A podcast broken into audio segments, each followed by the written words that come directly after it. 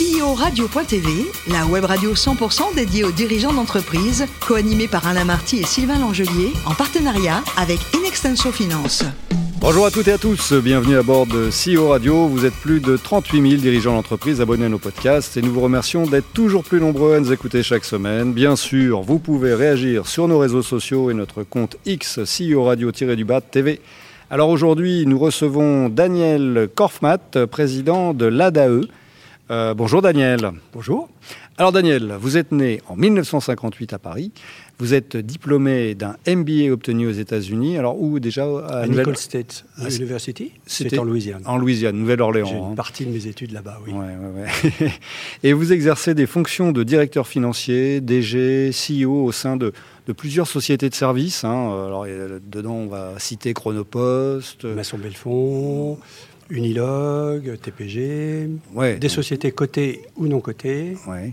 Et alors, quel était votre rôle euh, concrètement à, ce, moment-là? En fait, euh, tout, tout, dépend de la société. Mais en fait, mon parcours est passé de euh, plutôt par la finance, parce qu'il m'a semblé que maîtriser la finance me permettait euh, de pouvoir arriver là où je sentais que je pouvais être vraiment bien dans, mes valeurs en tant que dirigeant. Et donc la finance me permettait d'y accéder plus facilement que le marketing. Ce qui vous, ce qui vous plaisait, c'était quoi? Le développement, le commercial, c'est ça? C'est ça, le, développement, de l'entreprise. Et, et aussi la construction financière parce qu'en maîtrisant les finances, je pensais que je pouvais maîtriser le développement d'une entreprise. Alors, quelques temps après, on, y reviendra, mais vous allez aussi consolider votre formation justement par euh, euh, des euh, Advanced Management Programmes. Euh, qui sont essentiellement donc euh, en finance également, toujours aux États-Unis, mais cette fois-ci à Chicago, hein, c'est ça? Exactement, à l'université de Chicago. Et là, l'idée, c'était comment, dans le développement d'une entreprise, vous avez la croissance interne, et comment derrière euh, financer cette croissance externe. Croissance externe, donc c'est la gestion du haut de bilan. Mhm. Mhm. Et là, on gère la relation avec les actions, les obligations, et c'est ce qui m'a permis par la suite de, de, de manager des obligations convertibles, des océanes. D'accord. Alors, de 2000, de 2000 à 2016, hein, vous devenez président de l'ARAC. Qu'est-ce que c'est l'ARAC? L'ARAC est une association qui est une association qui, qui appartient, enfin, qui dépend de, de, la DGFIP, des finances publiques. Mhm. Et là, l'idée, c'est que euh, euh, le ministère de, euh, des Finances délègue à des associations qui sont agréées une partie de leurs fonctions liées aux réductions d'effectifs de, du ministère. Et la RAC euh, se permet de, à des euh, entrepreneurs individuels, des avocats, des, des, professions libérales, etc., de pouvoir, tout en bénéficiant euh, d'une baisse d'impôts, alors par la suite ça a évolué un peu, mais de pouvoir présenter sa déclaration, déclaration annuelle, et qu'elle soit contrôlée par un organisme de, contrôle et qui est une association. Et j'étais président de cette association. D'accord. C'est quoi? C'est le ministère de l'économie et des finances qui externalise euh, une partie de, de son contrôle. De son contrôle. Et le fait que, par exemple, des architectes, des avocats passent par ce type d'association, eh bien, euh, leur permet, eux, de savoir que ces personnes-là ont déjà connu des contrôles. D'accord. Alors, on est en 2000, on revient un petit peu en arrière, et là, vous intégrez l'ADAE, donc c'est l'association des dirigeants et administrateurs d'entreprises. Maintenant, vous en êtes le président. Alors, c'est quoi l'ADAE alors l'ADAE, en fait, c'est la première association qui a été créée sur le thème de la gouvernance d'entreprise, qui a été centrée sur de la start-up à l'ETI. Et c'est la première en France qui s'est penchée sur ce qu'était et ce que pouvait être la bonne gouvernance des entreprises françaises, moyennes.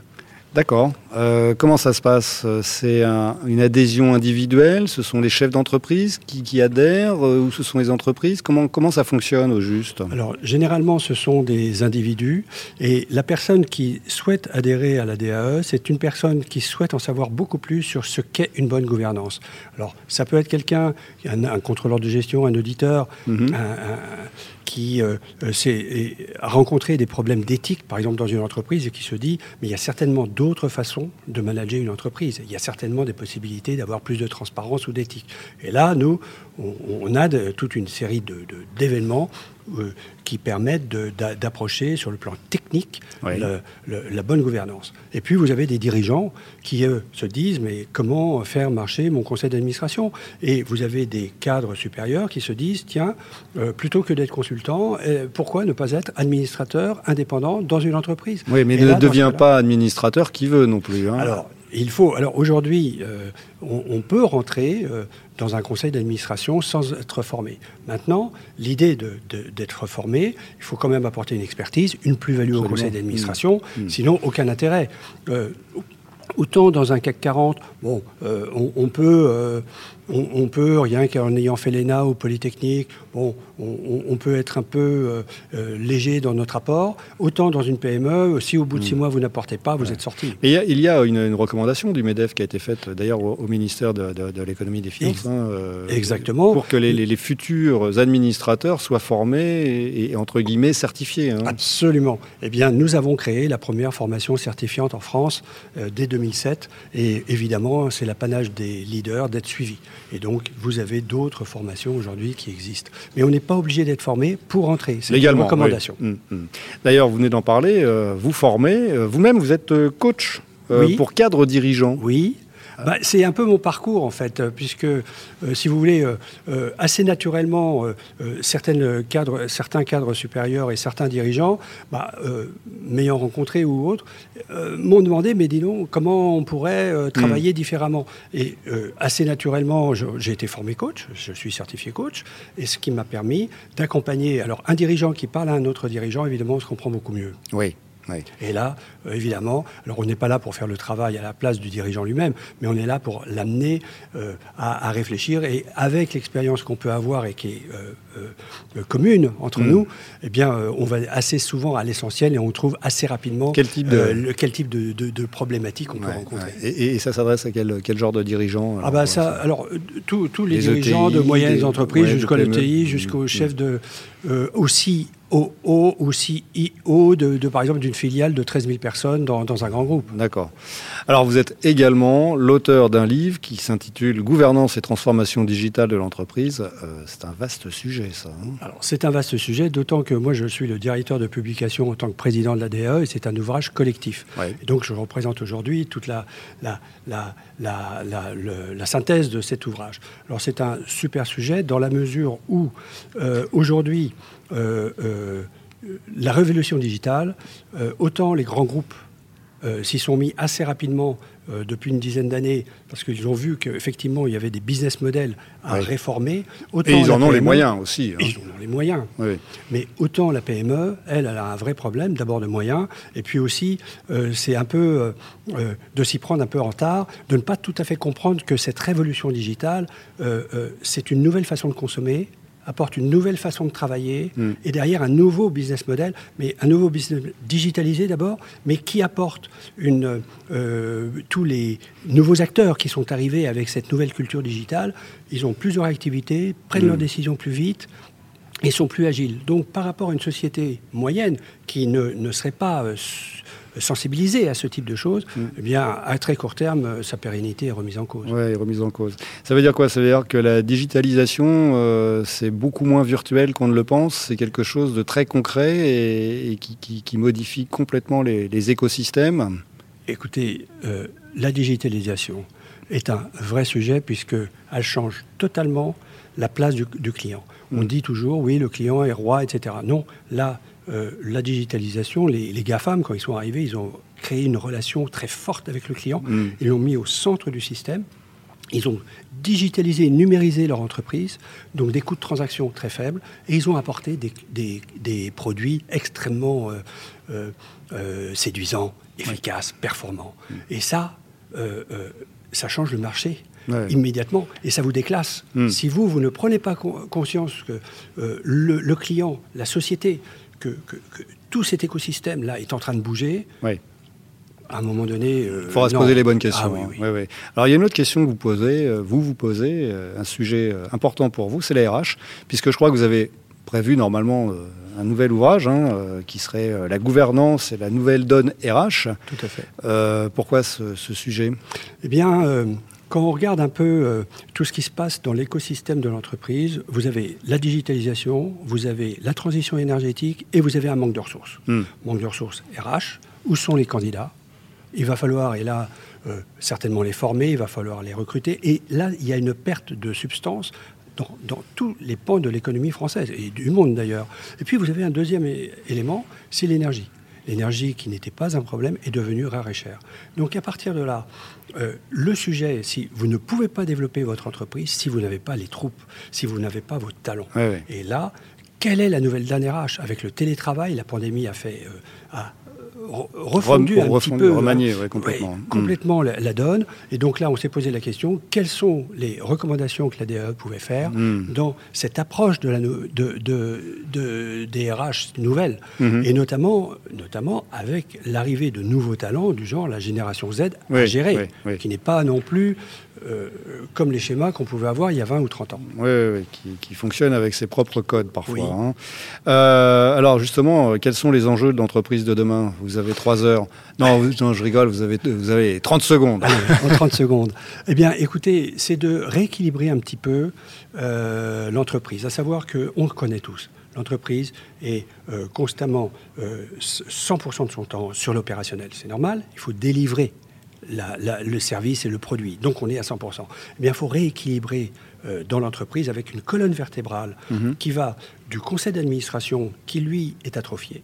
Aujourd'hui, ne mhm. sert pas à mhm. grand-chose, tout simplement parce qu'on est pris à 100% par l'affaire. Mais on sait aussi, et vous faites du sport, c'est que quand vous voulez préparer un marathon, si vous voulez aller vite, il faut courir lentement. Et il faut savoir prendre du recul pour justement pouvoir tracer les lignes directrices de l'entreprise, vers quoi va-t-on à 3 ou 4 ans, et puis mm. derrière, définir, définir, la meilleure stratégie.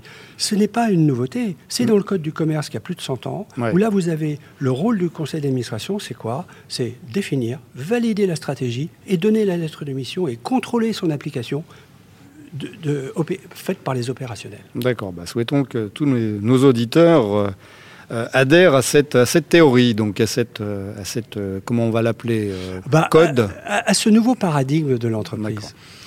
Alors depuis avril de cette année, là, vous êtes également administrateur du, du cercle Turgot. C'est quoi le cercle? Exactement. Alors le, le, cercle Turgot est un, est un, est un organisme, est un cercle d'économistes, de dirigeants et qui amène de la réflexion sur le hmm. plan de, de la finance générale, la finance d'entreprise, la finance, l'économie et la finance de, de, l'État, de l'entreprise et avec, euh, avec des intervenants de très haute qualité. D'accord. Donc pour vous, entreprendre, c'est très très important. C'est ce qui vous fait avancer. Mais euh, c'est quoi l'avenir de Daniel Korfmat, euh, ses futurs projets dans les, dans les mois, les années qui viennent entreprendre alors ça, ça dépend euh, de, mes différentes fonctions, mais c'est d'abord d'aboutir euh, dans la confiance qu'on m'a donnée. Et puis c'est aussi de, cumuler un certain équilibre, parce que quand vous êtes euh, dirigeant d'une société cotée, vous savez, on se lève très tôt le matin, on se couche très tard le soir, avec huit acquisitions. C'est très violent. Tandis que là, maintenant, c'est de pouvoir panacher entre sa famille, le sport, parce que j'en fais mmh. beaucoup, mmh. et puis le business. Ouais. Le business. Et puis la réussite dans le business, bien sûr, accompagner les personnes qui, qui, le souhaitent. Alors justement, c'était quoi votre, votre rêve de gosse euh, Daniel, ah. c'était d'être DJ ah. ou animateur d'une émission de, rock, de hard rock euh, C'était quoi? Alors là, euh, ouais. Alors écoutez, euh, pendant que j'étais consultant au début de mes affaires, j'ai effectivement, je suis intervenu dans une radio qui se crée en 81 et j'étais plus occupé à regarder les animateurs qui de, de, de, la station davantage que la stratégie qu'on était en train de monter. Et à un moment donné, le président, dès qu'il me recherchait, il, me retrouvait devant la vitre blanche hmm. de, de, de, la cage, hein, des animateurs. Voilà. Et il me dit, mais attends, euh, tu es toujours devant, qu'est-ce qui se passe? Ben, Moi, je dis, mais moi, euh, une émission sur le rock, euh, je l'anime, il hein, n'y a aucun problème. Il me dit, non, mais c'est pas vrai. Donc, et là, on a fait un essai et ça a marché du feu de Dieu. Ah, C'était de l'initiation sur le hard rock. Ah. Et je vais tout vous dire.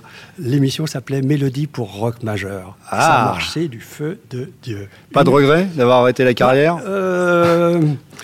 Non, mais j'ai toujours un peu ce côté un peu animateur quand même. Hein, puisque Je vous ai en face de moi, effectivement, vous avez toujours ce côté animateur. Alors, côté sport, vous êtes également vice-président d'une équipe de rugby. Alors, je l'ai été, je ne le ah. suis plus depuis deux ans, mais oui, euh, depuis euh, euh, à Mugron, qui est un des, un des réservoirs de Biarritz, de Mont-de-Marsan, et voilà, c'est ça. Et, et, quand les gars ont bien développé chez nous, vont dans ce type de club, eh bien après, lorsqu'ils ont fait 10 ans dans le club où ils se sont bien débrouillés, hein, il y en a un qui est à La Rochelle en ce moment et qui, marche pas feu de Dieu, eh bien généralement ils reviennent à leurs premières amours, ils reviennent comme entraîneurs ou pour s'occuper de l'école de rugby de Muron. Enfin bon, et voilà, je l'étais, oui.